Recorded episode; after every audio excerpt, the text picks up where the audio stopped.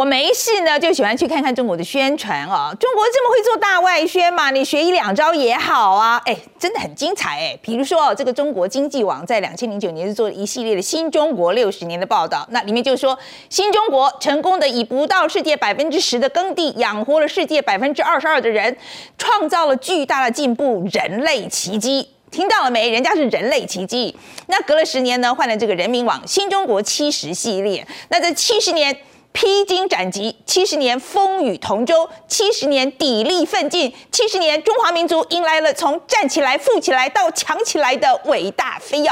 我靠，飞起来了！那这是今年人民网啊，我们拥有独特的政治优势、制度优势、发展优势跟机遇优势。中国经济航船一定能够行稳致远。那有部电影就更干脆，片名就叫《厉害了我的国》。真的有这部电影啦！那你看哦，你有这么多优势啊，那看在这个其他国家的眼里，就会想说哦，好喽，你中国有这么多优势，你大国崛起，那我就当你已开发先进国家，那保留给发展中国家那些特别优惠的普惠待遇，你应该就不需要了吧？那这个过程呢，就叫做从普惠制毕业。那今天的头条，我们就是要来谈谈哦，有三十二个国家就取消了中国的普惠待遇。我知道这听起来呢，就有点像。上课教授讲的东西，那我们保证我们一定讲的很容易听，听得懂。而且呢，这一条听完之后就下课了，接下来一定让你轻松愉快。那我们刚刚讲到哦，有三十二国就取消了普惠制，哎，这就好像啊，你开了一家便当店嘛。那有一天呢，就有个做资源回收的阿妈就来跟你买便当。你看到阿妈就穿的很朴素啊，袖口都还磨破了，日日子大概过得很不好吧？那每次他来呢，你都算他半价，还多送他一颗卤蛋。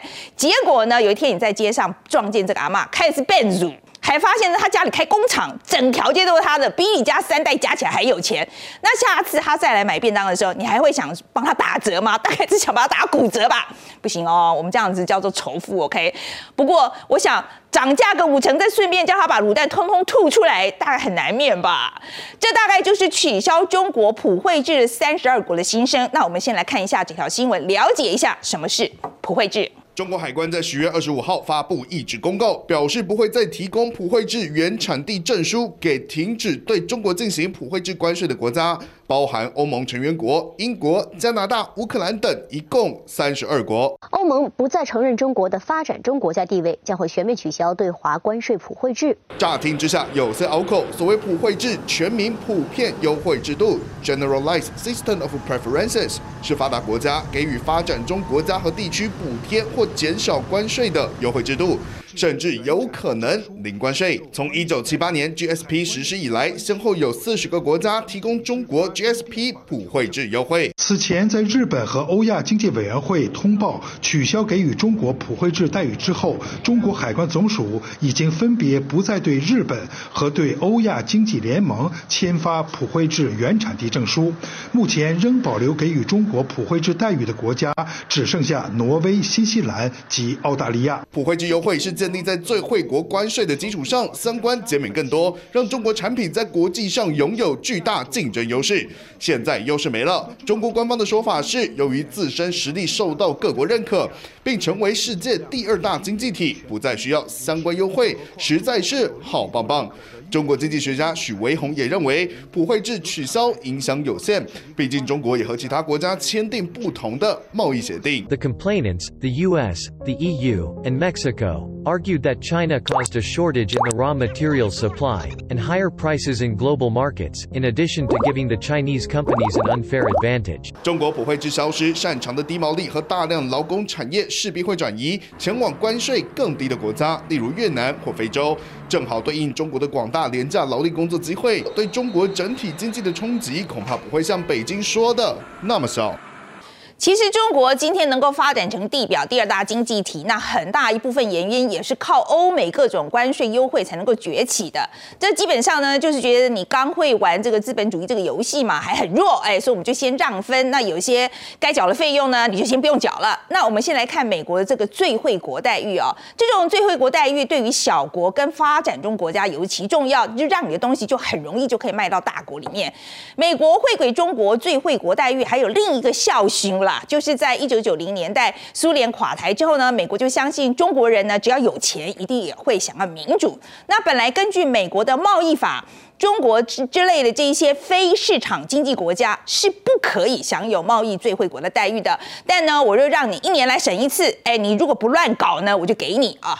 可到了两千年的十月，当时这个美国总统克林顿他就做了一件很奇怪的事，即使当时这个六四天安门事件已经发生了，就是那个死了很多人这个镇压事件，但是克林顿还是给了中国最惠国待遇，还说你以后不用一年一审了，也就是永久性的最惠国待遇，而且中国还可以加入世界贸易组织，这就是克林顿非常有名的政策。他把贸易跟人权脱钩了，这就给中国开了一个大门。后来的故事大家就都晓得啦。结果这个中国经济就起飞了，但北京这辆火车头却没有朝西方国家所期待的这个自由开放跑去。一直到现在，美国都有不少专家认为，克林顿当时是铸下了大错。今年美国跟中国脱钩的呼声不断，那今年三月，共和党的鹰派议员就重新提出法案，要求呢要取消中国的 PNTR，就是这个永久性的呃最惠国待遇，把中国打回两千零一年年之前的这个一年一审的模式。那欧盟各国呢？这一次喊停这个普惠待遇哦，也是在加惠开发中国家的轻工业，特别是纺织品啊、成衣啊、塑胶、玩具等出街的工业产品。那之前我们资料就显示呢，减税幅度有到百分之五。那这种进出口动不动就一来一去的五趴算下来，其实是很多的。那问题是中国在二零一零年就已经超越日本，成为第二大经济体。很多人就觉得啊，你中国混在这里面爽领普惠待遇，啊你 come deal。总而言之呢，过去中国靠着各种关税优惠吃香喝辣，就搞得西方国家很不爽。那现在中国被毕业啊，外加美国寄出的这个贸易战，真的有办法撼动中国世界工厂的地位吗？老实说，看起来效果恐怕有限啊。在这个有一个亚洲的分析师叫姚远，他就说啊，你看这个二零一七到二零一九这几年，那美国对中国施加关税，的确就让中国对美国出口掉了百分之十七。但看看今年一到七月，中国在国际市场上，不管是进口、出口还是进出口规模，通通都创下历史新高。这都是因为中国有很多方法可以避掉西方国家这个关税威胁。A 啊，就第一个啊，哎，它首先就是把出口的重点从美国就转向了东盟小伙伴以及“一带一路”国家。你找我麻烦，那我就先不要跟你做生意了，我先跟小朋友们自己玩一玩总可以了吧？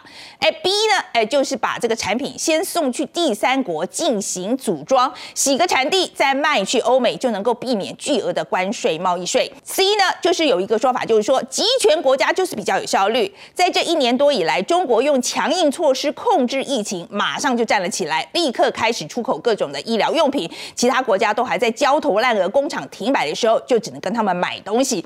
再加上看你快垮掉啊，北京政府就赶快拿钱砸你，弄一堆这个减免政策，帮中小企业也要渡过难关。听几下，其实可以这样狂撒钱纾困，还不被人民靠药，大概就只有中国吧。第一啊，就像刚刚提到的，虽然一些劳力密集的企业订单可能会跑去像是越南跟非洲国家。但是中国还是掐着一些关键的供应链，所以西方国家跟企业还是只能乖乖的跟中国合作。诶，这样看起来是不是我们也要做大外宣啊？那好，那我们来看看西方媒体怎么说好了。纽约时报就指出呢，就算川普对中国寄出了高达百分之二十五的主要关税，美国人呢还是照样买中国货。第一是因为这百分之二十五是根据商品抵达美国的时候这个批发价去算的，就没有想象中的那么痛。再来是中国制造成本实在是太低了。纽时就访问了一位专门做三温暖的这烤箱的这个中国业者，他说呢，就算从加拿大进口木材，在中国组装，再运到美国卖。加上百分之二十五的关税，算下来还是比直接在美国制造便宜。我们今天选这一条，就是因为欧美国家现在对于用关税壁垒是不是还能够有效压制中国，越来越有疑问，所以看起来除了个关税之外，还得要多想点其他的法子喽。